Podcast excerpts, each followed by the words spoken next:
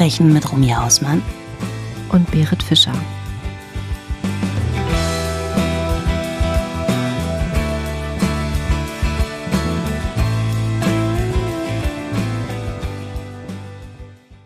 Ein sonniger Spätsommertag im August 2012. Die Stimmung im Stadtzentrum von Dublin ist ausgelassen.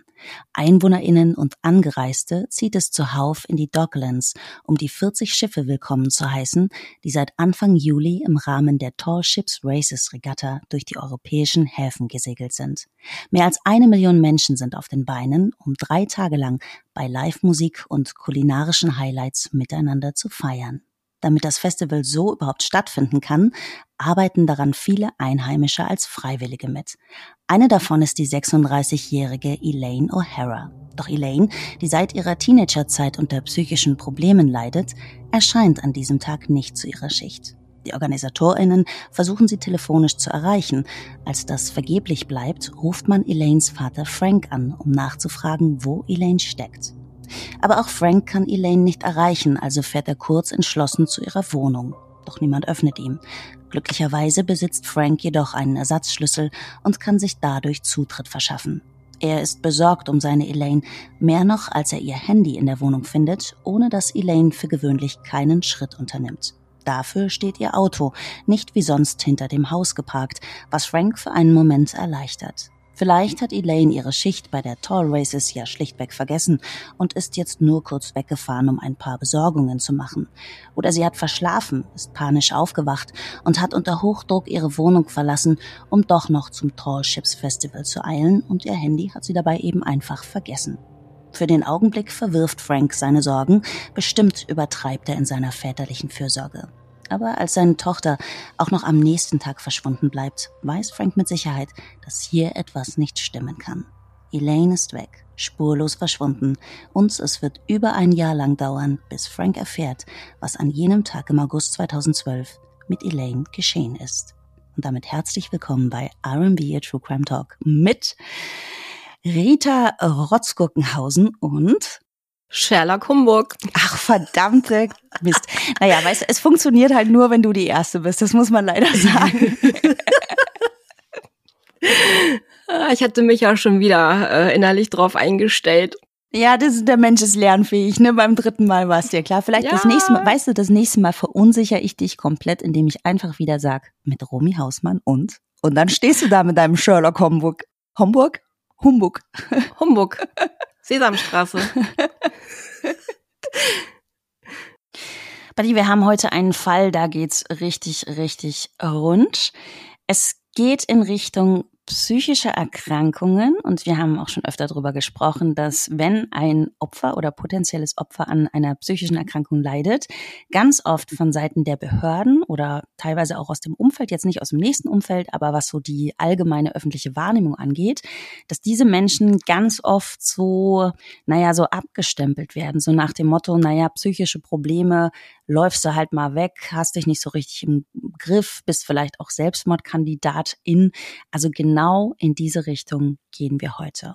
Ja, gibt's ja ganz viele Fälle, ne, die gleich dann irgendwie als Selbstmord oder als freiwilliges Verschwinden aufgrund der mentalen Krankheit irgendwie abgestempelt werden und da wird dann auch gar nicht großartig gesucht, beziehungsweise wenn eine Leiche gefunden wird, dann ja gleich als Selbstmord quasi deklariert, ohne das noch großartig forensisch zu untersuchen.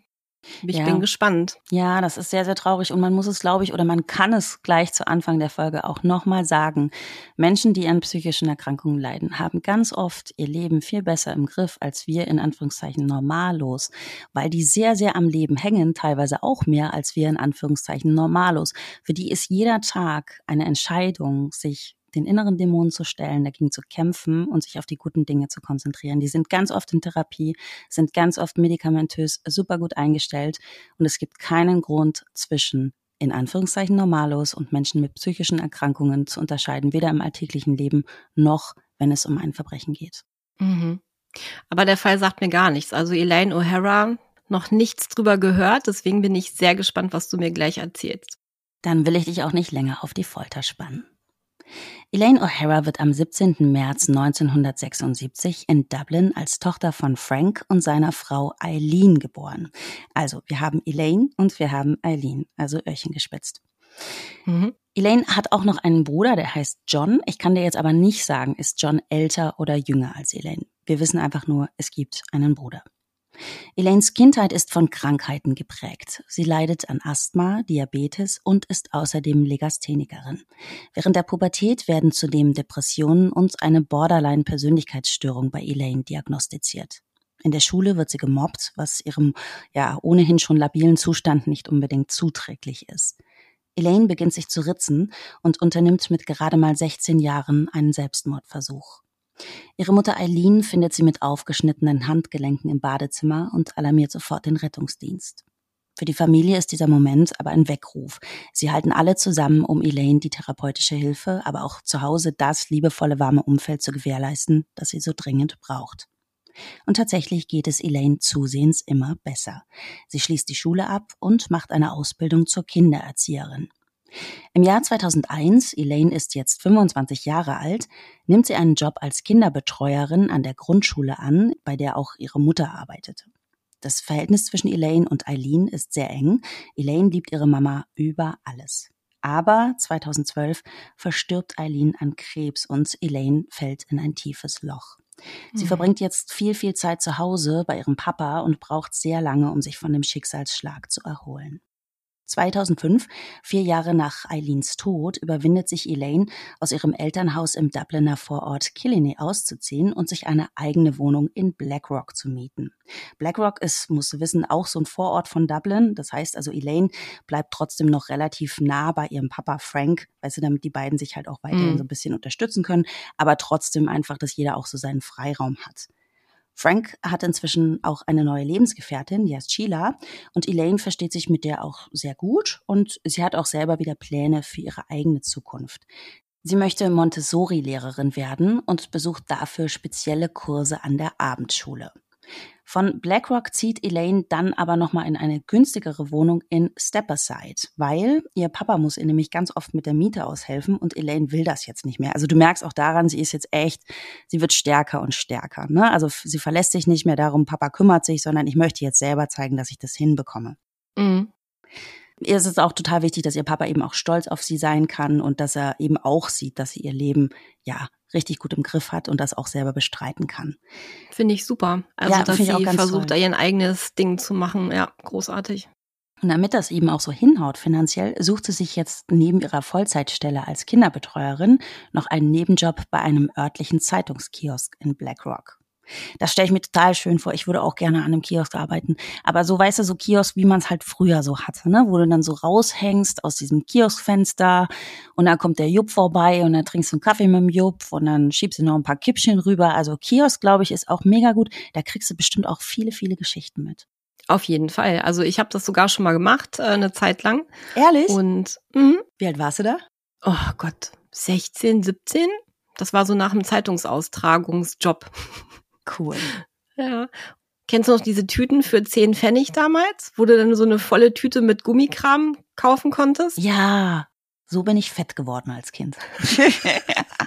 du spinnst. Als ob du jemals fett gewesen wärst. Du hast Aber mich ja nicht als Kind gesehen. Wo die Stimmt, ich habe noch nie ein Kinderfoto von dir gesehen. Wird mal Zeit bei dir. Ja, ja, ja. Und warum? Weil die Süßigkeiten so günstig waren. Naja, das ist jetzt also die Grundsituation im August 2012. Wir können also feststellen, dass Elaine zwar diverse Baustellen in ihrem Leben hat, das ist ja nicht von der Hand zu weisen, ne? Sprich ja. eben ihre psychischen Erkrankungen.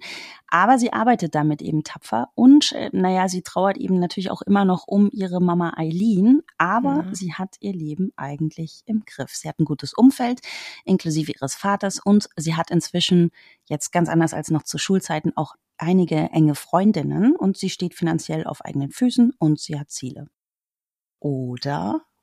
Weil Fakt ist ja, im August 2012 verschwindet Elaine von heute auf morgen. Offenbar ist sie einfach weg, ohne Abschied, ohne Spur. Und der Frank, der Papa, der ist nun eben sehr besorgt. Er und seine Lebensgefährtin die Sheila klappern jetzt sämtliche Freundinnen und Kolleginnen ab und durchsuchen auf eigene Faust Elaines Wohnung nach Hinweisen auf ihren Verbleib. Dabei findet Franks Lebensgefährtin in Elaines Wäschekorb einen Latexanzug und eine Maske, wie sie für gewöhnlich in der BDSM-Szene getragen werden. Also kannst dir vorstellen, What? ja, so schwarz, Latex, richtig, richtig eng. Also ich meine, okay, jedem das seine, aber das war ja für Frank und äh, Sheila mit Sicherheit auch eine mega Überraschung, ne? Ja, Frank. Ich stell mir gerade vor, wenn ich verschwunden wäre und meine Mutter würde sowas bei mir im Wäschekorb finden. Ja, mhm. also man muss auch sagen, dass äh, es findet ja die Sheila, also die Lebensgefährtin von Frank, und die sagt ihm das auch nicht, weil sie irgendwie einerseits denkt, wow, vielleicht ist das jetzt übergriffig. Das ah, ist, okay. Also sie, sie hat auch sofort das Gefühl, so richtig passt es nicht zu Elaine. Gut, da kann man jetzt auch sagen, weißt du, du kannst ja auch nicht reingucken in die Leute und was sie irgendwie für Vorlieben haben, geht dich mhm. tatsächlich mhm. halt jetzt auch erstmal gar nichts an. Aber man muss sich ähm, Elaine auch vorstellen, die ist, ich habe den Foto gezeigt, also sie hat auch Gewichtsprobleme, was natürlich nicht heißt, dass sie nicht trotzdem irgendwie BDSM aktiv sein dürfte. Ja, also go for it. Ja, macht alles, worauf ihr Bock habt. Aber naja, und dann hat sie eben auch so diese Probleme und ist eigentlich auch ein Mensch, der, na, sie ist nicht so outgoing. Und für Sheila, also für die Lebensgefährtin von Frank, ist das jetzt so, okay, krass, Elaine hätte ich jetzt nicht gedacht. Ja, voll. Also ich habe hm, ich hab das Bild ja auch gesehen ähm, von Elaine. Ich, gut, da sind wir mal wieder bei dem Thema. Man sieht niemandem irgendwas an. Das ist ja quasi nur die, ja, die äußere Wahrnehmung. Und ich finde mal wieder, sie sieht harmlos aus. Ne? Also sie sieht mega, naja, so ein bisschen, das klingt jetzt fies, aber muttchenmäßig aus für ihr Alter, finde ich. Genau, und das ist vielleicht auch so das Ding, wo man zuerst denkt, huch, also hättest du jetzt da so, einen, so einen richtigen krassen Feger, weißt du, so, dann wird's zwar dann, boah, gut, BDSM. Aber das ist jetzt so ja. ganz klischee-mäßig und dafür müssen wir uns jetzt schämen. Aber es ist einfach, glaube ich, so der erste Impuls, den man hat, dass man irgendwie denkt, wow, das sind jetzt so zwei Sachen, die bringe ich im ersten Moment nicht miteinander in Verbindung. So, ne? Aber nochmal, jedem das seine. Sheila sagt jetzt eben auch so für sich, gut, ich zeige das jetzt Frank nicht, weil einerseits ist es wirklich Elaines Sache, was sie in ihrer Freizeit macht und also dieser Fund, diese Maske, dieser Anzug, ja, das hat ja jetzt sicherlich nichts mit ihrem Verschwinden zu tun. Und deswegen bleibt das quasi erstmal bei ihr und sie sagt Frank das nicht. Aber ich frage mich gerade so, könntest du das für dich behalten, wenn du jetzt Sheila wärst? Wenn man sich mal versucht, da so reinzuversetzen in die Situation. Und könntest du das dann Frank verheimlichen? Also ich glaube, ich könnte es nicht. Gar nicht mal so aus dem Grund, so von wegen, hey, guck mal, was die macht. Ähm, wie gesagt, jedem das seine, feel free. Aber so in Verbindung mit diesem komischen Verschwinden, was ja jetzt irgendwie so gar nicht in die ganze äh, Lebensgeschichte passt und in die Situation, weil es eher eigentlich so den Umständen entsprechend gut ging und sie ja auch ihr Leben im Griff hatte, hätte ich das, glaube ich, schon erwähnt. Weiß nicht. Naja, du weißt halt, wenn sie wirklich denkt, naja gut, das ist halt ihre Privatsache, wenn sie vielleicht auf irgendwelche ja. Partys geht oder so. Und dann weißt du auch nicht, wie kommunikativ ist diese Familie in Sachen Sex. Ist ja auch so eine Sache, weißt du, spricht man denn über solche Themen oder ist das wirklich so, huch, ich habe nichts gesehen, ich will auch gar nichts sehen. Das, weißt du, mhm. das weiß man ja eben auch nicht. Nachdem Frank und Sheila weiterhin nichts in Elaines Wohnung finden können, klappern sie sämtliche Freundinnen und Kolleginnen von Elaine ab. Aber niemand hat was von ihr gesehen oder gehört. Frank fährt jetzt zum Friedhof. Seine letzte Hoffnung ist, Elaine vielleicht beim Grab ihrer Mutter Eileen zu finden, weil das ist ein Ort mit großer Bedeutung für seine Tochter. Muss ja auch vorstellen, Frank und Elaine, die gehen immer noch ganz oft zum Grab von der Mama, von der Eileen und bringen da Blumen hin und ja, stehen da eben zusammen, halten sich an der Hand und erzählen der Eileen eben auch, was gerade so Stand ist, so im Leben. Also eigentlich, die haben da ein sehr, sehr schönes Ritual draus gemacht. Das kann ich aber auch gut nachvollziehen. Das mache ich auch bei meinem Papa. Ja. Ich finde es auch total schön. Und ich glaube, das ist jetzt eben auch so der Grund, weil dass Frank denkt, naja, vielleicht finde ich sie ja einfach beim Friedhof. Und tatsächlich, als er beim Friedhof ankommt, sieht er Elaines Auto auf dem Parkplatz stehen und ist natürlich erstmal erleichtert. In der Überzeugung, dass sich nun alles aufklären würde, geht Frank zu Elaines Auto. Das ist unverschlossen, aber leer. Keine Elaine. Mhm. Frank durchsucht jetzt den Wagen und findet ein Handyladegerät für einen Nokia. Das kommt ihm sofort seltsam vor, weil Elaine besitzt gar kein Nokia-Telefon. Die hat nämlich ein iPhone. Ach. Mhm. Und für Frank ist das jetzt so ein Punkt, dass er sagt, okay, enough is enough. Er fährt direkt zur Polizei, um Elaine als vermisst zu melden. Dabei gibt er an, dass Elaine sich erst kürzlich auf eigenen Wunsch hin für drei Wochen in eine private psychiatrische Einrichtung, das St. Elstonbury Hospital, begeben hatte und erst wenige Tage vor ihrem Verschwinden entlassen wurde. Also muss wissen, die hatte nichts Akutes. Die hatte einfach so einen Moment, wo sie dachte, hm, ich muss aufpassen, dass mir nicht wieder alles zu viel wird. Ich gehe da freiwillig rein und check hier mal für eine Weile aus dem Alltag aus und lass mich wieder gerade biegen. Also es gab keinen akuten Grund. Das, glaube ich, ist ganz wichtig äh, zu sagen. Und ähm, ich finde es auch mega toll, dass sie sich selber so weit reflektiert, dass sie sagt, okay, es ist wieder mal der Zeitpunkt, wo ich mal ein bisschen zurücktreten muss. Finde ich ganz, ganz toll. Genau, das wollte ich auch gerade sagen. Also Selbstreflexion ist auf jeden Fall vorhanden. Das ist doch schon mal super. Genau deswegen ist ja auch ihr Verschwinden so seltsam. Weißt du, also du musst von vornherein sagen, okay, gehört sie zu den Kandidatinnen, die halt verschwinden könnten. Aber wenn jemand sich so gut selber einschätzen kann, ist er dann wirklich ein Kandidat dafür? Und Frank mhm. denkt eben auch sofort nein. Und du musst auch wissen, also Frank selbst hatte Elaine da auch aus der Klinik abgeholt und sie waren auch gleich auf dem Heimweg zum Grab von Mama Eileen gefahren. Und äh, hatte ich dir gerade schon erzählt, die haben da einfach sehr viel verbunden mit dem Grab. Und als sie eben da bei diesem Friedhofsbesuch zusammen waren, ähm, Elaine und Frank, hat Elaine auf Frank einen sehr guten Eindruck gemacht. Sie wirkte positiv, sie wirkte gestärkt und vor allem freute sie sich darauf, ihr Alltagsleben wieder aufzunehmen. Und ganz besonders freute sie sich auf ihren freiwilligen Job beim Tall Ships Festival. Und äh, ja, aber da wissen wir ja, ist sie niemals aufgetaucht. Genau. Tja, wo, wo ist, ist sie? Wo ist Elaine? Was ist mit ihr passiert? Die Polizei, und jetzt klatschen wir nochmal in die Händchen, weil wir es ganz oft anders haben, wird sofort aktiv und versucht als erstes Elaines letzte Bewegungen nachzuvollziehen. Du erinnerst dich vielleicht an unseren Fall von Peter Bergmann, da waren wir auch in Irland und wir wissen aus diesem Fall bereits, dass es in Irland ein sehr, sehr gut ausgebautes Netz von CCTV, also Videoüberwachung gibt. Und ähm, so Videokameras gibt's auch bei Elaine am Wohnhaus.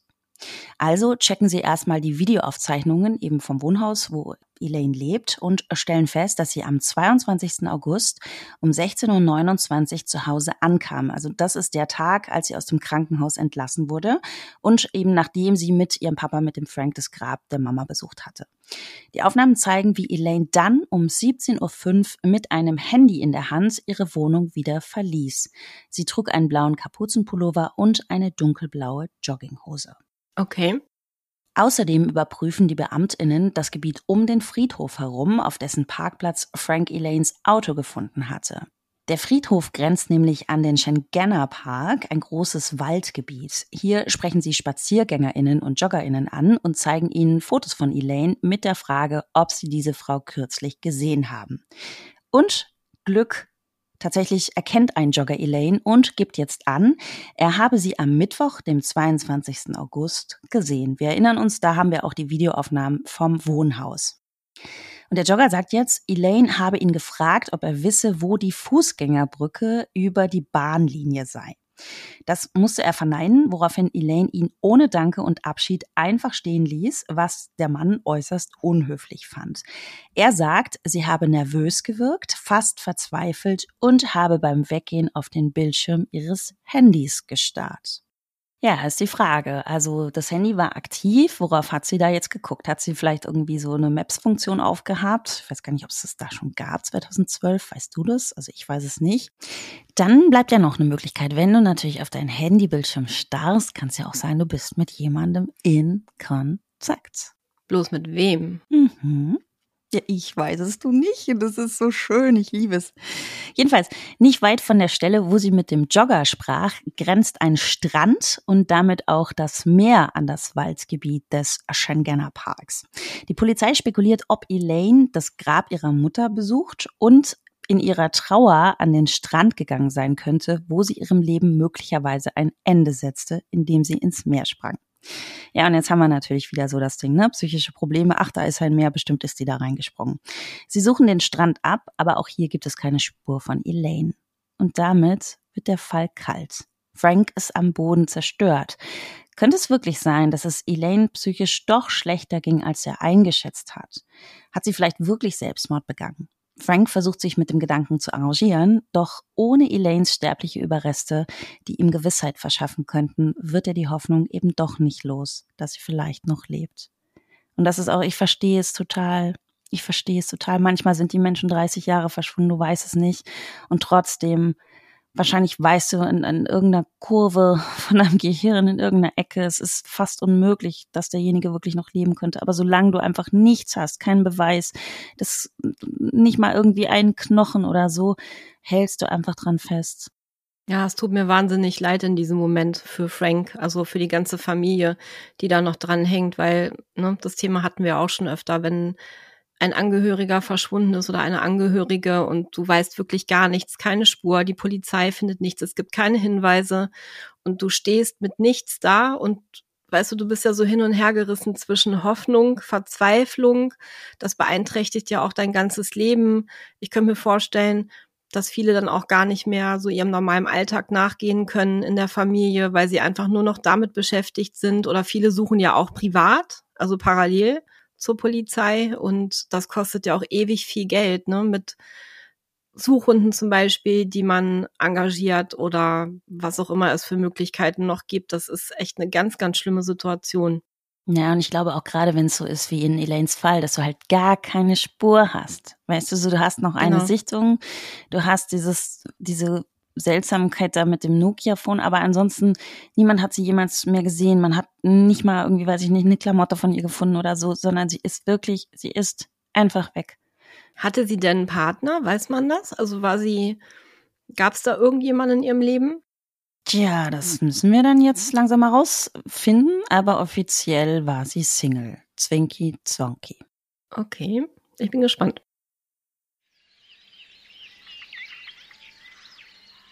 Wir haben jetzt September 2013. Etwas mehr als ein Jahr nach Elaines Verschwinden geht die Hundetrainerin Magali Verney in der Nähe des Killer Key, einem Ausläufer der Dublin Mountains, mit ihren Hunden spazieren. Während sie einen Waldweg entlang läuft, verschwindet einer ihrer Hunde und kommt mit einem Knochen zurück. Oh, mir stellen sich schon wieder sämtliche Haare hoch. Ich weiß, das ist so meine Horrorvorstellung. Du weißt, ich habe ja Barry Schmidt, diesen kleinen ja. Hund. Und ich denke mir immer so, weil man es so ganz oft auch schon gehört hat in irgendwelchen Podcasts oder in irgendwelchen Filmen gesehen, plötzlich ist dein Hund da verschwunden und kommt mit einem Schädel zurück oder sowas. Das ist ja Hölle. Aber es ist nicht, es ist kein Schädel, es ist ein Knochen. Und äh, dieser kleine Hund, dieser kleine engagierte Dubliner Spaziergängerhund lässt diesen Knochen jetzt vor Magali vor die Füße fallen, rennt zurück in den Wald und kommt mit dem nächsten Knochen zurück. Ach, nicht dein Ernst. Doch. Zunächst nimmt Magali an, dass es sich dabei um tierische Überreste handelt, aber als der Hund noch einen weiteren Knochen anbringt, an dem sich Stofffetzen, also Kleidung, befinden, folgt oh. sie dem oh. Hund und sieht sich die Stelle mal genauer an, wo der gerade die ganze Zeit so hin verschwindet. Auf einer Lichtung verstreut entdeckt sie weitere Knochen, einen menschlichen Rippenkäfig und einen Kieferknochen, außerdem eine blaue Trainingshose, in der noch ein Schuh steckt.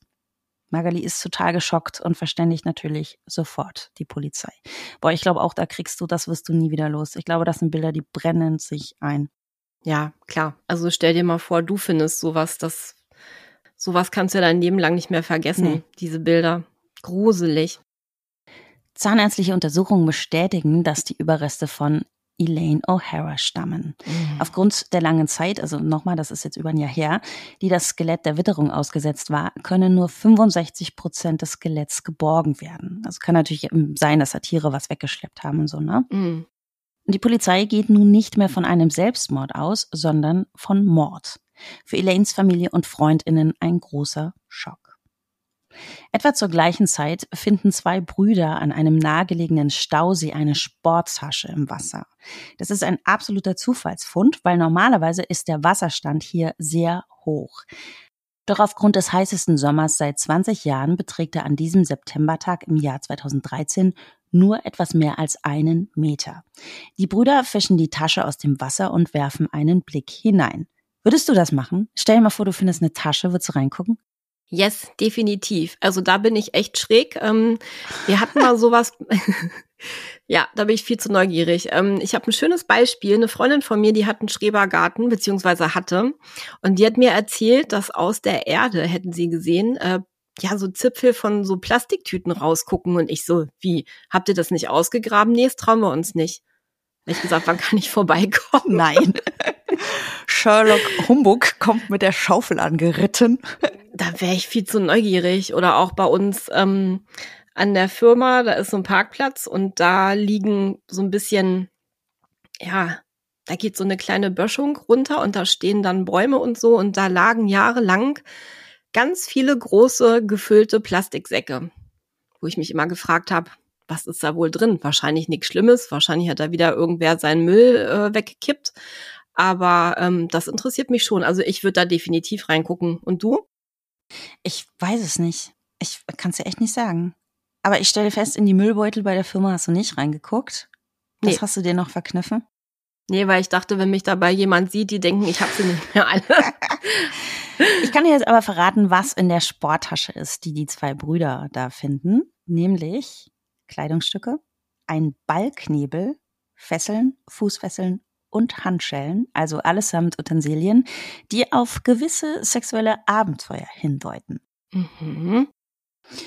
Und die Männer amüsieren sich jetzt erstmal darüber, weil sie denken, vielleicht sind es hier so ein paar Überbleibsel von einem Junggesellenabschied oder so und lassen die Tasche zunächst liegen.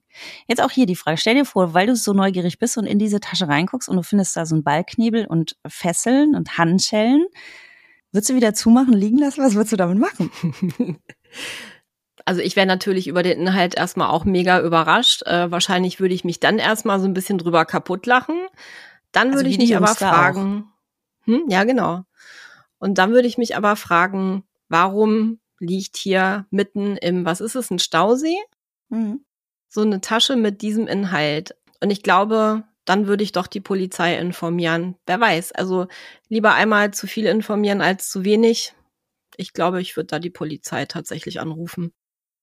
Ja, ganz ähnlich handeln ja die Brüder. Also wir haben es gerade gehört, die finden das auch erstmal total lustig und las lassen die Tasche jetzt auch erstmal liegen. Aber einem von den beiden lässt dieser seltsame Fund dann eben doch keine Ruhe und er kommt am nächsten Tag zu der Fundstelle zurück, holt die Tasche und bringt sie zur Polizei, die das Gebiet daraufhin weitergehend auch untersuchen.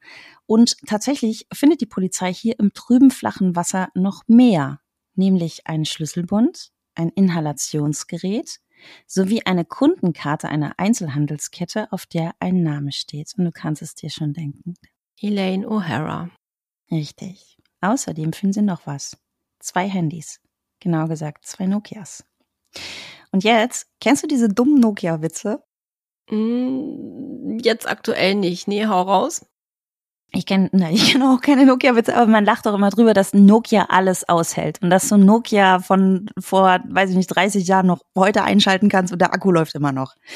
Das heißt auch immer, Nokia, die alten Nokias können alles. Und ich sag dir eins, wie durch ein Wunder lassen sich auch diese zwei Telefone immer noch einschalten. Die lagen Ach, im flachen Wasser. Nee. Doch. Jetzt pass auf, auf jedem Telefon, also wir haben zwei Nokias, ist nur ein Kontakt gespeichert. Die eine Person als MSTR, also Master, und die andere als SLV Slave. Hm. Okay. Und wir finden eine aufschlussreiche Kommunikation zwischen Master und Slave per SMS. Dabei hatte der Master eindeutig die Kontrolle und der Slave war der unterwürfige Empfänger. Der Ton der Nachrichten des Masters war manipulativ und in vielen Texten wird mit Gewalt gedroht. Man kann daraus lesen, dass zwischen Master und Slave eine sexuelle Beziehung besteht, die zurückreicht bis ins Jahr 2008. Alter. Zuerst, also kann man da wirklich alles nachvollziehen, es ist ein riesenlanges Protokoll. Zuerst geht es dem Master nur um bestimmte Fesselfantasien. Mit der Zeit werden diese Nachrichten aber immer krasser.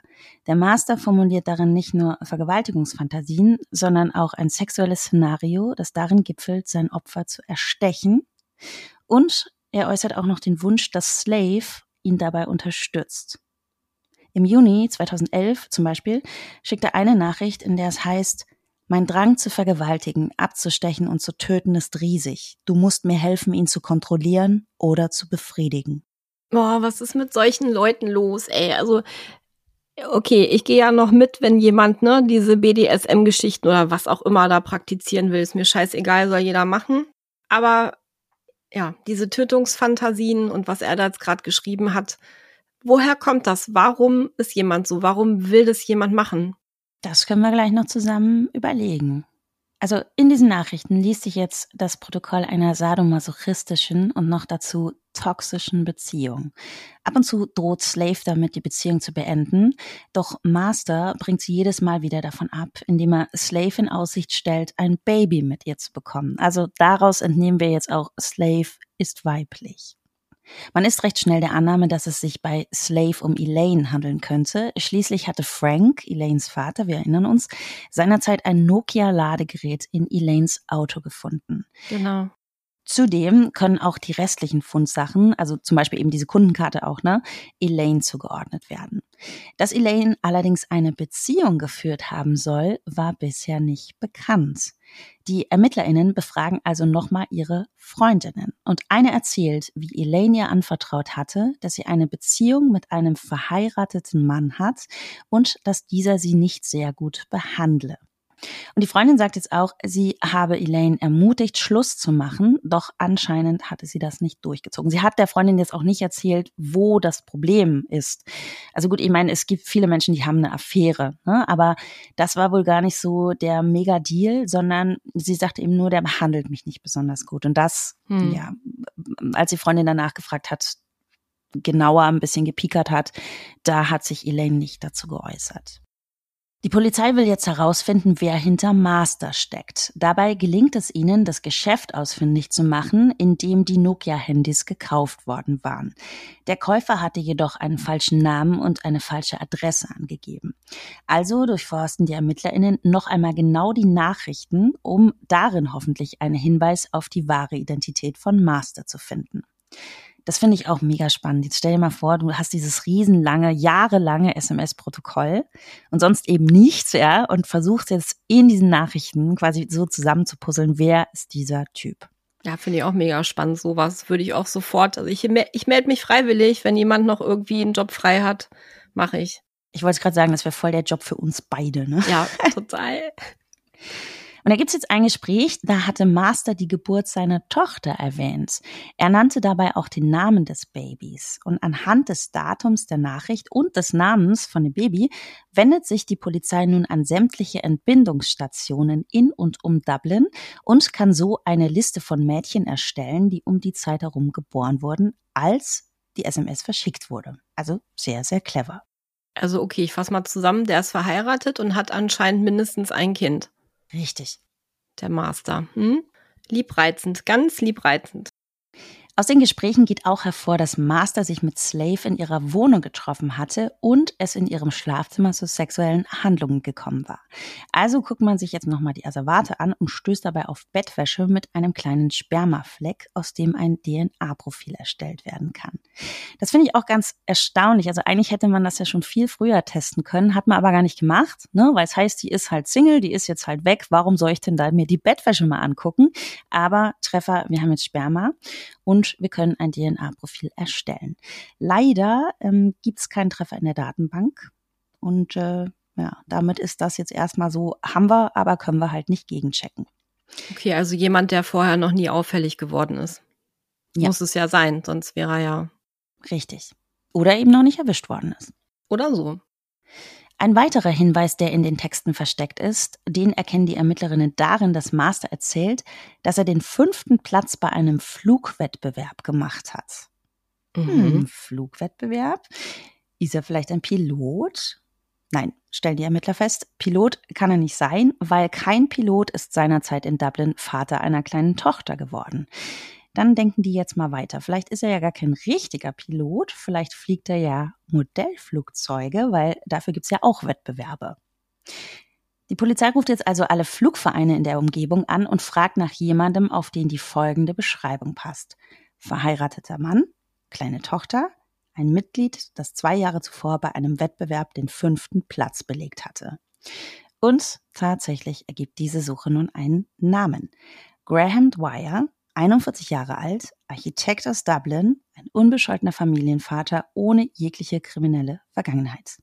Oh, der Klassiker. Ja, wirklich der Klassiker und die ganz klassische Frage auch, äh, ja, ist der jetzt wirklich Master und noch dazu ein Mörder, weißt du so? Die Polizei recherchiert sich jetzt ganz wild. Aber wie geil die das schon wieder so zusammengepuzzelt haben, sowas liebe ich ja, ne? Wie die so ja, vor allem ich, find, über, ich, ich finde ja. ja auch so diesen Schritt, okay, Flugwettbewerb, okay, nö, Pilot kann ja nicht sein, aber dann weiterzudenken, was, ne, wo ist denn noch Flugwettbewerb? Also toi, toi, toi, Dubliner Polizei, ja, hands up. Möchte dir jetzt ein bisschen was zu Graham Dwyer erzählen. Der wurde am 13. September 1972 in Bandon, Grafschaft Cork, als Sohn von Sean und Susan Dwyer geboren. Er hat drei Geschwister und wuchs in guten Verhältnissen auf. Nach der Highschool zog er in den 1990er Jahren nach Dublin, wo er Architektur studierte und seine Freundin Emma kennenlernte, die bald von Graham schwanger wurde und einen gemeinsamen Sohn auf die Welt brachte. Emma würde später aussagen, dass Graham ihr von seiner Fantasie erzählt habe, eine Frau beim Sex zu erstechen und dass er oft ein Küchenmesser mit ins Schlafzimmer nahm, um so zu tun, als würde er sie beim Sex erstechen. Oh, interessant. Also das hat er sogar schon bei seiner Frau geäußert und getan. Bei der ersten Freundin, bei der Emma. Bei der, Ach so, weil, ja, okay. Genau. Hm, also die hat er aber nicht geheiratet, sondern da Nein, kommt noch jemand haben, anders dann. Genau, die haben nicht geheiratet, die haben aber zusammen einen Sohn und haben zusammen gewohnt, während sie studiert haben. Und Emma sagt, ja, der hat da immer so ein Küchenmesser mit ins Schlafzimmer genommen, fand ich ein bisschen strange. Ich habe dann mal lieber Schluss gemacht. Dementsprechend endete die Beziehung 1996. Das hat Emma gut gemacht. Ja, Glück gehabt, Emma, würde ich mal sagen. Die treiben noch eine weitere Ex-Freundin später auf, nämlich Sarah. Die würde später aussagen, dass Graham beim Sex von Messern besessen gewesen sei. Das sei ihr zunehmend unheimlich geworden und sie habe ihn verlassen. Graham jedoch habe die Trennung nicht gut aufgenommen und begonnen, ihr nachzustellen. Also, das ist die Geschichte schon mal von Graham Dwyer.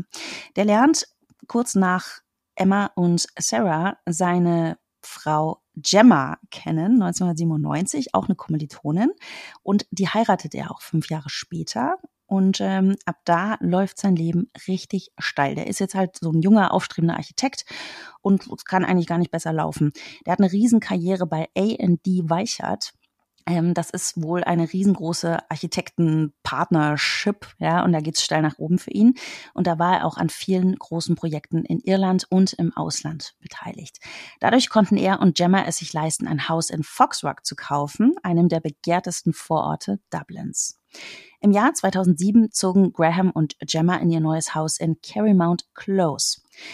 Das Paar hatte zwei Kinder und genoss die Annehmlichkeiten eines privilegierten Lebens. Graham flog seine Modellflugzeuge und fuhr Luxusautos. Gemma liebte das Segeln. Es ging ihnen total gut, bis 2008 die globale Finanzkrise zuschlug. Gemma wurde entlassen und Graham musste eine Gehaltskürzung von 50 Prozent hinnehmen. Sie schafften es zwar, ihr schickes Haus zu behalten, aber die goldenen Zeiten waren jetzt trotzdem leider vorbei.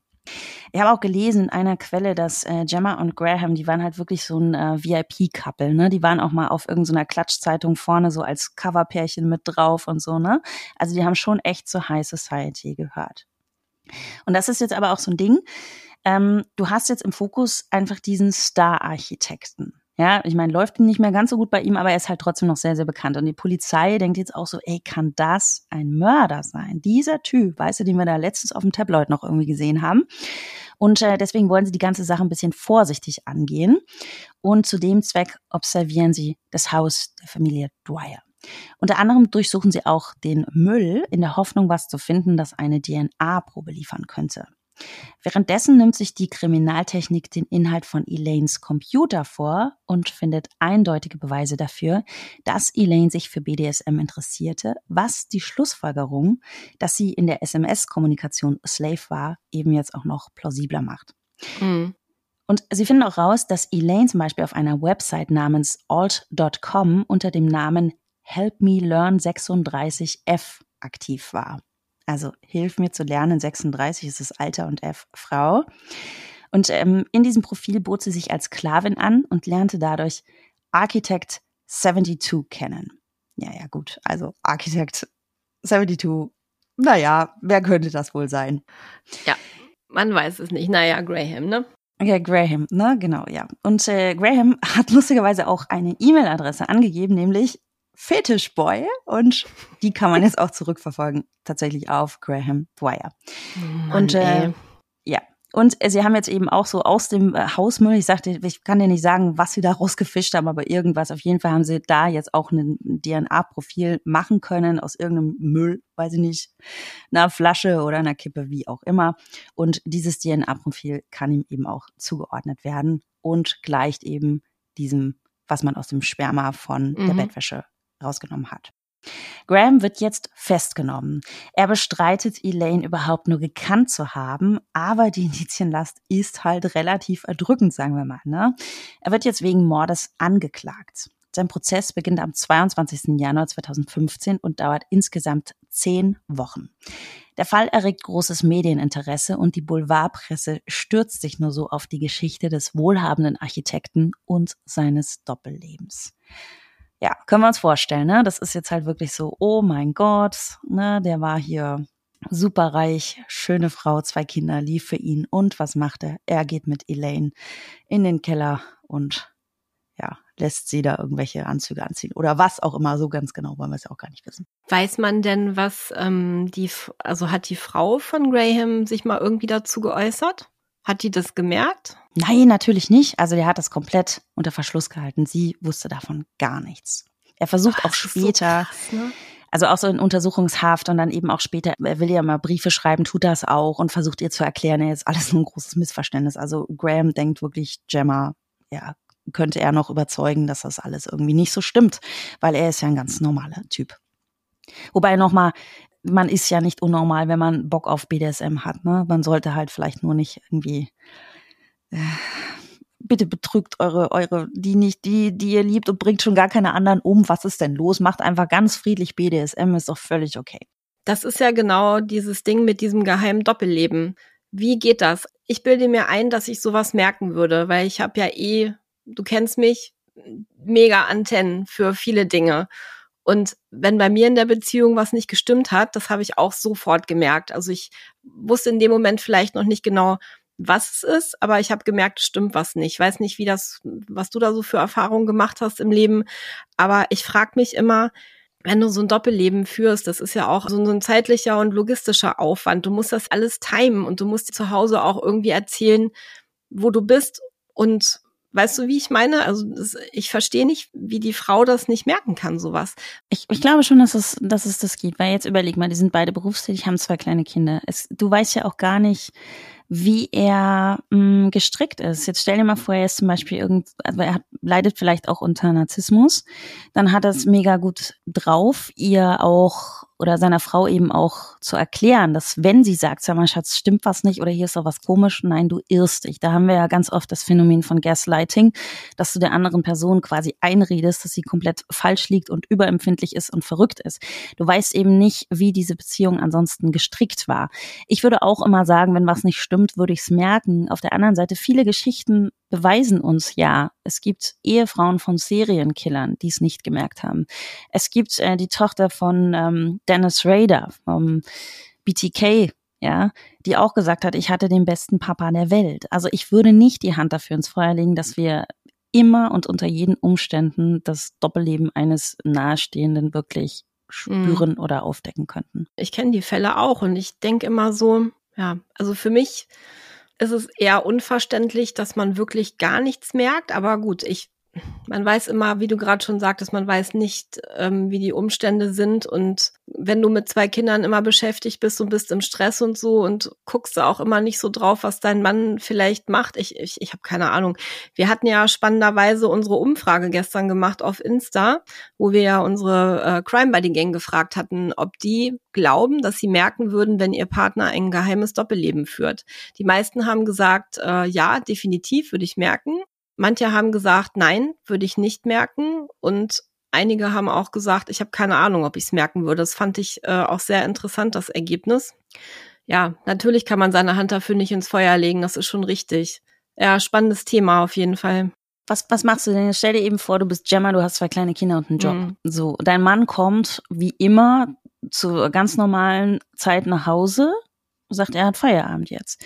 Und du merkst ihm einfach nicht an, weil er genauso drauf ist wie immer dann gehst du doch nicht davon aus oder fragst dich doch gar nicht automatisch, hä, war der jetzt wirklich im Büro oder hat der vielleicht Elaine getroffen und die haben sich da ein bisschen verkloppt, weil sie Bock Ja, hatten? aber dann frage ich mich immer, wenn das diese Menschen, ist ja egal, ob das jetzt ein Mann oder eine Frau ist, äh, die das Doppelleben führt, wenn die das während der Arbeitszeit machen können, frage ich mich, A, was haben die bitte für einen Job? Ich meine, gut, wenn du selbstständig bist, dann bist du natürlich flexibler. Ja, so als Star-Architekt. Klar, da kannst du das natürlich dir alles einteilen, ja, das stimmt schon. Aber so ein Angestellter zum Beispiel, da wird's glaube ich, schon ein bisschen schwieriger. Da fällt mir jetzt gerade der Gauke-Fall ein, weil da war ja der Täter äh, bei der TUI und hatte da ja drei Beziehungen parallel. Also der hat ja auch in dem Sinne ein Doppelleben geführt. Und ich stelle mir das echt anstrengend vor. Allein schon auch, was du den jeweiligen Frauen so erzählst, das musst du dir ja auch alles merken. Stelle ich mir wahnsinnig ja, anstrengend gut, vor. aber vielleicht, Hm. Vielleicht erzählst du immer die gleiche Geschichte und tauschst die Namen aus, weißt du, damit du logistisch irgendwie einigermaßen glatt bleibst. Ich glaube, das sind, da sind ganz oft so, da ist ganz oft was mit Narzissmus und so, weil die können das, glaube ich, auch extrem gut, teilweise, ne? Mhm. Ja, pass auf, ich erzähle jetzt, wie die Polizei und die Staatsanwaltschaft den Mord an Elaine rekonstruieren. Also an dem Tag, an dem Elaine aus dem Krankenhaus entlassen wurde, forderte Graham sie per SMS auf, zum Shanaga Park zu kommen. Er wies sie an, ihr iPhone zurückzulassen und nur das Nokia mitzunehmen. Elaine gehorchte. Schließlich war sie seit drei Wochen in der Klinik gewesen und hatte Graham nicht gesehen und hatte jetzt natürlich auch eben Sehnsucht. Ne? Als sie beim Park ankam, schrieb sie ihm eine SMS, die lautete, bin da, Sir. Ich habe jetzt auf dein Gesicht gewartet. Ja, ich bin, ich bin leicht angewidert, merkst du, ne? Ja, wird noch besser. Graham schrieb daraufhin zurück, sie solle ihn an der Fußgängerbrücke treffen. Doch Elaine fand den Weg ja nicht und auch der Jogger, den sie unterwegs traf, konnte ihr nicht weiterhelfen. Sie schrieb Graham, ich habe mich verlaufen, ich bin jetzt auf einem Fußballplatz. Graham fand das nicht so gut ne, und hat dann eben auch gesagt, du musst dort und dort und dorthin. Also er lotste sie weiter. Und schließlich trafen sie sich im Wald, wo Graham Elaine gemäß seiner lang gehegten Fantasien vergewaltigte und erstach. Als er fertig war, ließ er ihre Überreste einfach offen liegen. Er fuhr zum Stausee und versenkte darin die Sporttasche mit seinen Sexutensilien, um dann nach Hause zu seiner Frau und den Kindern zu fahren, wo er, als wäre nichts geschehen, sein tägliches Leben wieder aufnahm.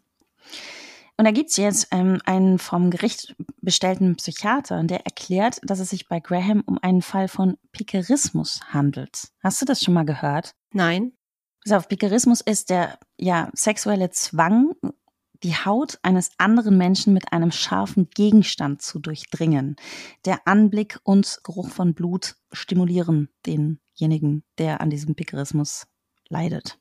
Nee, habe ich wirklich also noch nichts von gehört. Hatte ich auch das noch nicht ist ja gehört? widerlich. Nee. hatte ich auch noch nicht gehört, aber ähm, was oder was mir sehr klar geworden ist, wir haben gehört, Elaine hat eine Historie mit Ritzen und Selbstverletzungen. Und ich glaube, vielleicht ist das auch so der Grund, neben wahrscheinlich vielen, vielen Versprechen und Fantasien, die gar nicht sexueller Art gewesen sind, vielleicht einfach nur der Wunsch, ein normales Leben zu führen, vielleicht auch einen Mann und Kinder zu haben. Ich glaube, deswegen konnte sie auch sehr lange diese Fantasien von Graham eben bedienen. Mhm. Weißt du, weil das für sie vielleicht auch gar nicht so ein, so ein Übergriff war oder so eine Gefahr darstellte, als er sie vielleicht wirklich auch mal mit einem Messer geritzt hat. Wir finden später, das erzähle ich gleich noch, es, es gibt da so, die haben Videos gefunden, eben auch auf seinem Laptop auch, wie die beiden sehr gewalttätigen Sex miteinander haben, wo teilweise auch schon ein Messer ins Spiel kommt. Also er hat sie auch wirklich schon geritzt beim Sex. Und das war für Elaine aber gar nicht so schlimm, weißt du? Also das hat sie, hat sie mitgetragen. Und ähm, das war wahrscheinlich auch mit die erste Frau, wo er wirklich auch mal so ankratzen durfte, die nicht sofort weggerannt ist, ne? Und hattest du nicht vorhin auch erwähnt, dass er ihr versprochen hatte von wegen äh, gemeinsames Baby und so? Genau, und das meinte ich. Ich glaube, dass er wahrscheinlich sie immer wieder auch damit gekriegt hat, Mhm. dass er vielleicht, sie war nun mal alleine, sie war 36 Jahre alt und dass er in ihr eine Fantasie bedient hat, die gar nicht äh, sexueller Natur war, sondern einfach diese Aussicht, weißt du, ein recht gut aussehender Mann, Architekt, Mhm. kann Kinder zeugen, hat er ja schon bewiesen, weißt du, dass, dass er da einfach ihr was aufgemacht hat. Sie hatte ja nun eben keinen Partner und war allein. Ja, wahrscheinlich war das ihr sehnlichster Wunsch und das war natürlich genau der Triggerpunkt, wo er angesetzt hat, um sie zu manipulieren, könnte ich mir vorstellen, damit sie eben ähm, mitspielt und seine Fantasien bedient. Ja, nochmal, ich meine, durch, durch ihre Ritzerei war das vielleicht für sie auch gar nicht so schlimm, das zu tun. Vielleicht hat sie ja da wirklich auch Lust empfunden, man weiß das nicht. Aber er hat sie vielleicht auch wirklich mit der Aussicht auf was komplett anderes noch bei der Stange gehalten. Mhm. Weil sonst hätte sie vielleicht auch wirklich den Absprung irgendwann geschafft. Jedenfalls, ähm, Graham sitzt jetzt eben vor Gericht und bestreitet weiterhin alles. Das musst du dir mal vorstellen. Er sitzt auch wieder so typisch Narzisst. Ja, voll. Elaine kenne ich nicht, nie gesehen. Aber die Staatsanwaltschaft kann Aufnahmen von seinem Laptop eben vorlegen, die ihn und Elaine beim Sex zeigen. Zusätzlich befinden sich auf seinem Computer von ihm geschriebene Kurzgeschichten über die Vergewaltigung von Frauen unter dem Einsatz von Messern. Und das ist jetzt so der Moment, wo Graham sagt, ja, okay, kann sein, dass ich Elaine eben doch gekannt habe. Vielleicht haben wir auch so ein bisschen was BDSM-mäßiges miteinander am Laufen gehabt, aber ich habe sie natürlich nicht getötet. Natürlich nicht. Nein, natürlich nicht. Seine Verteidigung unterstützt das auch damit, dass die Rechtsmedizin anhand des Zustands von Elaines Leiche auch gar nicht mehr hat herausfinden können, wie genau sie jetzt zu Tode gekommen ist. Ne? Also es können sie einfach nicht, ich hatte es vorhin gesagt, 65 Prozent des Skeletts sind überhaupt noch auffindbar gewesen und die können einfach nicht mehr sagen, woran ist sie wirklich gestorben. Und das ist natürlich schon ein Punkt. Wenn du gar nicht nachweisen kannst, ist sie jetzt durch ein Messer vielleicht umgekommen oder hatte sie erwürgt oder irgendwas. Das ist all open. Und da sagt die Verteidigung, jo, beweist uns doch, dass der das gemacht hat. Aber die Jury berät sich sieben Stunden lang und kommt zu dem einstimmigen Urteil, dass Graham schuldig ist. Der wird am 27. März 2015 eben für schuldig befunden und zu lebenslanger Haft verurteilt. Und der Prozessrichter sagt, er stimme dem Urteil der Jury zu 110 Prozent zu. Mhm, okay. Ja, krass.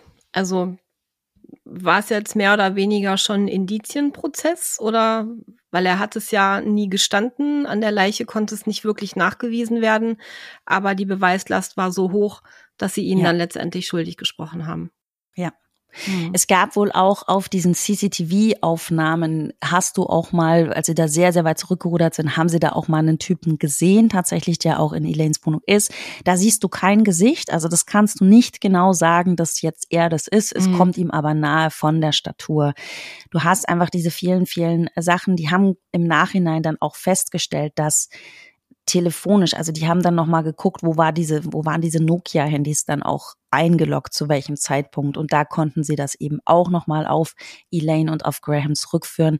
Also ja, es war ein Indizienprozess, du könntest wahrscheinlich gegen alles argumentieren, aber es ist halt einfach so viel gewesen ein oder zwei Dinge, das, das könnte vielleicht noch irgendwie Zufall sein, selbst wenn irgendwie das Handy irgendwo eingeloggt ist, wo du sagst, na ja, es war halt sein Handy, ja gut, vielleicht hat seine Frau an dem Tag gehabt, weißt du doch gar nicht, ne?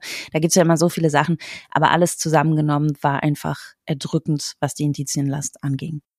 Also auf jeden Fall ein krasser Fall und es ist mal wieder erschreckend, wie viele Menschen tatsächlich so ein geheimes Doppelleben führen und was die dann halt in diesem zweiten Leben machen. Ich meine, manche haben eine zweite Beziehung oder auch sogar eine zweite Familie mit Kindern, was ich auch schon nicht nachvollziehen kann, warum man sowas macht. Aber wenn man dann eben äh, so eine dunkle Seite quasi auch an sich hat und diese auslebt dann in diesem in diesem Doppelleben oder in diesem zweiten Leben, was dann solche Ausmaße auch annimmt mit, äh, mit Mord etc. Und er hatte ja diese Mordfantasien schon sehr, sehr lange, wie du ja erzählt hast. Also das ist schon, schon eine krasse Geschichte. Und mir tut's natürlich wahnsinnig leid für Elaine ne? und auch für die Angehörigen, dass das so weit gekommen ist. Mir tut's auch sehr leid für Elaine, weil man irgendwie so denkt, sie hat ja so auch gekämpft, dass sie irgendwie, sie wollte so gerne eine andere Wohnung, sie wollte die selber bezahlen, sie hatte Pläne sie hat wirklich so gestruggelt, dass sie irgendwie einfach doch ein Leben haben kann und hat sich so ihr Umfeld aufgebaut und war so selbstreflektiv und ist in die Klinik gegangen, als sie gemerkt hat, es geht ihr gerade nicht so gut. Hm. Und das passiert ihr dann. Und vielleicht war es wirklich, man weiß das ja nicht, vielleicht war es auch der erste Mann, der zum ersten Mal wirklich mal was in ihr geweckt hat oder so. Man weiß ja eben nur aus der Schulzeit, dass sie nicht viele Freunde hatte, später irgendwie schon, aber sie hatte eben keine Beziehung sie hing halt einfach sehr an dem Mann. Ich glaube, das können wir festhalten, weil diese Beziehung einfach über viele, viele Jahre ja schon ging. Was habe ich gesagt? 2008, glaube ich, ne? Also rechne hoch. Mm, und mir tut's wirklich auch so leid, dass sie so doch gekämpft hat für ihr Leben, dass sie ein Leben führen kann und einfach an so eine Person geraten ist, der ihr dann einfach alles wegnimmt. Zudem, also jetzt mal abgesehen von Mord, aber es ist ja eigentlich auch schon mega toll, wenn du vielleicht auch einen Partner findest, der sexuell mit dir so auf gleicher Ebene ist. Ich rede jetzt nicht vom Messerpieksen, sondern einfach so ganz allgemein, weißt du, wo du sagst, du kannst dich irgendwie ausleben. Das ist ja schon mal ein mega Geschenk, ne? Ja, na klar. Dass er dann aber auch so damit umgeht, das ist natürlich Katastrophe. Was mich aber auch wundert, ehrlich gesagt, wie du auch gesagt hast, er hat diese Fantasien einfach schon so lange gehabt. Das ist in seiner Historie schon auf der Schule, weißt du, wenn du einfach zurückverfolgen kannst, die, die Ex-Freundinnen sagen das ja schon, das war so sein Ding und er hat ab und zu mal Messer mit ins Schlafzimmer genommen. Krass, wie lange er das so fahren konnte, ne? Ja, und ich meine, das Fatale daran ist, dass sie natürlich in ihm, also Elaine, was ganz anderes in Graham gesehen hat, als er in ihr. Für ihn war sie nur Mittel zum Zweck. Also krass, dass das so lange ging, diese Beziehung. Kann natürlich auch sein, dass er irgendwie, na, wie soll ich sagen, dass sich da doch irgendwie eine Verbindung über die Jahre aufgebaut hat, in welcher Form auch immer, wahrscheinlich. Weißt du, hm? was ich glaube? Ich glaube, das hat so lange gehalten, weil sie wahrscheinlich wirklich die Person war, die mit ihm am weitesten gegangen ist. Weil guck mal, alle anderen Ex-Freundinnen, die haben gesehen, der will Messer da mit ins Schlafzimmer, vergiss es, tschüss, weg, weißt du so? Mhm. Und sie hat es ja einfach zu einem, zu einem ganz weiten Punkt einfach noch mitgespielt. Bei seiner Frau hatte er das? Darüber weiß man nichts. Also die hat dazu nicht ausgesagt, ob er da irgendwelche Fantasien ausgespielt hat. Aber wie gesagt, ich glaube, er ist an ihr hängen geblieben, weil er A, sie gut kontrollieren konnte also er hat sie ja auch immer wieder zurückgefischt, wenn sie irgendwie doch Anstalten gemacht hat, irgendwie zu sagen, hey, ich weiß nicht, ja, dann ne, kam eben wieder dieses, ich mach, mach dir ein Baby und dann ist alles prima. Ja. Ich glaube wirklich, dass er sie behalten hat, in Anführungszeichen, weil sie so weit mit ihm gegangen ist und vielleicht auch die einzige war, die wirklich gesagt hat, ja, okay, du kannst schon dein Messer ansetzen. Sie hat halt nicht damit gerechnet, dass er sie dann auch wirklich irgendwann mal sticht, ne? Oh, das ist so gruselig. Und dann stell dir mal vor, ich meine, gut, die Frau hat ja anscheinend nichts geahnt, also die Ehefrau von Graham. So, dann liegst du da abends im Bett und dann hörst du, wie der Schlüssel unten geht in der Tür und dann kommt dein Mann nach Hause und du weißt natürlich nicht, was der gerade gemacht hat, nämlich mal abgesehen von dieser ganzen langjährigen Beziehung und diesen ganzen Sextechniken ähm, und Mordfantasien und dann ja legt er sich neben dich ins Bett und dann hat er gerade eine Frau umgebracht Du ahnst es natürlich nicht, aber wenn man das so im Nachhinein betrachtet, es ist echt so mega gruselig. Also da wird mir ganz anders, wenn ich darüber nachdenke. Und weißt du, was ist, was mit auch das Traurigste jetzt im Nachhinein ist? Und wir haben es gerade auch gemacht. Das sagt nämlich Elaines Familie, dass sie das ganz, ganz tragisch finden, dass man sich im Zusammenhang mit Elaine immer an diese BDSM-Geschichte mm. erinnert. Dass sie halt immer die Frau gewesen sein wird, die so einen BDSM-Architekten da hatte und dass der sie beim Sex dann umgebracht hat. Und das sagen sie halt. Elaine war halt so viel mehr und alle sprechen nur über diese Praktiken und haben halt das Bild im Kopf, Elaine in so einem Latexanzug und so. Und da haben sie völlig recht. Das ist total schade, aber so ist tatsächlich die Geschichte. Und ich meine, wie sollen wir sie anders erzählen? Es ist, glaube ich, auch total wichtig, mal zu sehen, dass jemand einfach sehr, sehr lange eine Fantasie gehegt hat, sprich Graham, der das eben schon mit seinen Ex-Freundinnen durchexerziert hat in der Theorie.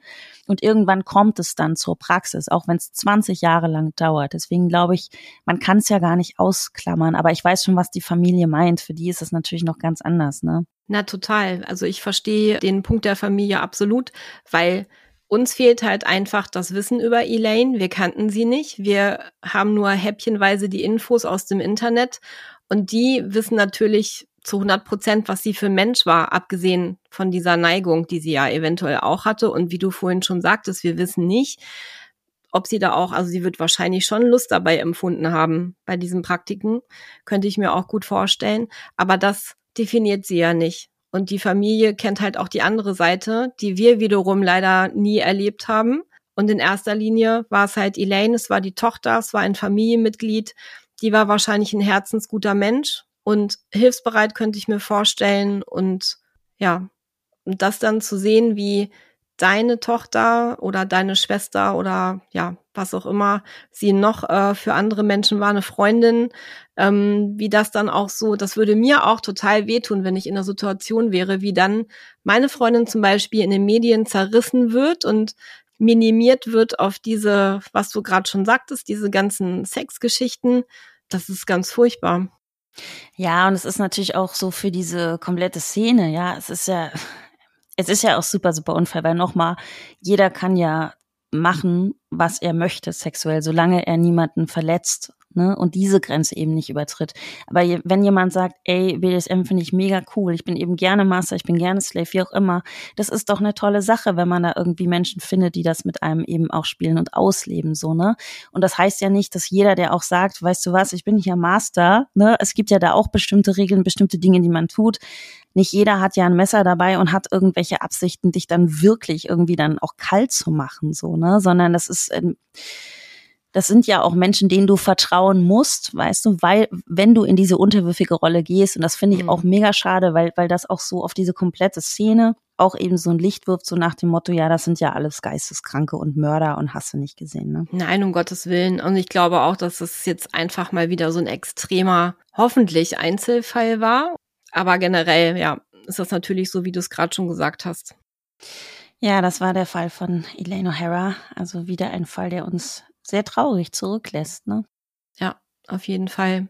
Und die Familie wird da auch wahrscheinlich nicht so wirklich jemals drüber hinwegkommen. Ich meine, ich freue mich schon, wenn man das so sagen kann, ähm, dass sie zumindest gefunden wurde, dass die Familie da zumindest abschließen konnte und konnte sie beerdigen. Aber auch das hätte mal alles wieder nicht sein müssen, ne? diese ganze Geschichte. Ja, Buddy, nächstes Mal bin ich wieder dran, dir einen Fall zu erzählen. Und heute ist ja der 23.12. Und ich weiß nicht, was du heute noch machst, Buddy und ihr liebste Gang. Ich werde mich gleich vor den Fernseher knallen und dann mache ich meinen aller, aller, allerliebsten Weihnachtsfilm an und werde mich äh, mit Clark Griswold treffen. Schöne Bescherung! Yes! Todd! Was ist denn Margot? Ey, bitte schreibt uns, wenn ihr diesen Film auch so sehr liebt wie Buddy und ich. Wir gucken den nämlich jedes Jahr und das synchron. Wir kennen alle Dialoge. Genau, wir können ihn fast Verdammt nochmal alle Dialoge. Ich möchte nur Tante Bethany äh, zitieren. Amen. Guten Abend. Okay, es eskaliert. Es eskaliert. Bitte nehmen Sie keine Podcast-Folge mehr vor Weihnachten auf. Sie sind doch schon völlig betrunken vom Eierlikör. Halleluja, das ist ein Ding. Das ist ein Ding. Faules Fett. Bis zum nächsten Mal. Frohe faul. Weihnachten an euch alle. Merry Christmas. Ho, ho, ho. Merry Christmas.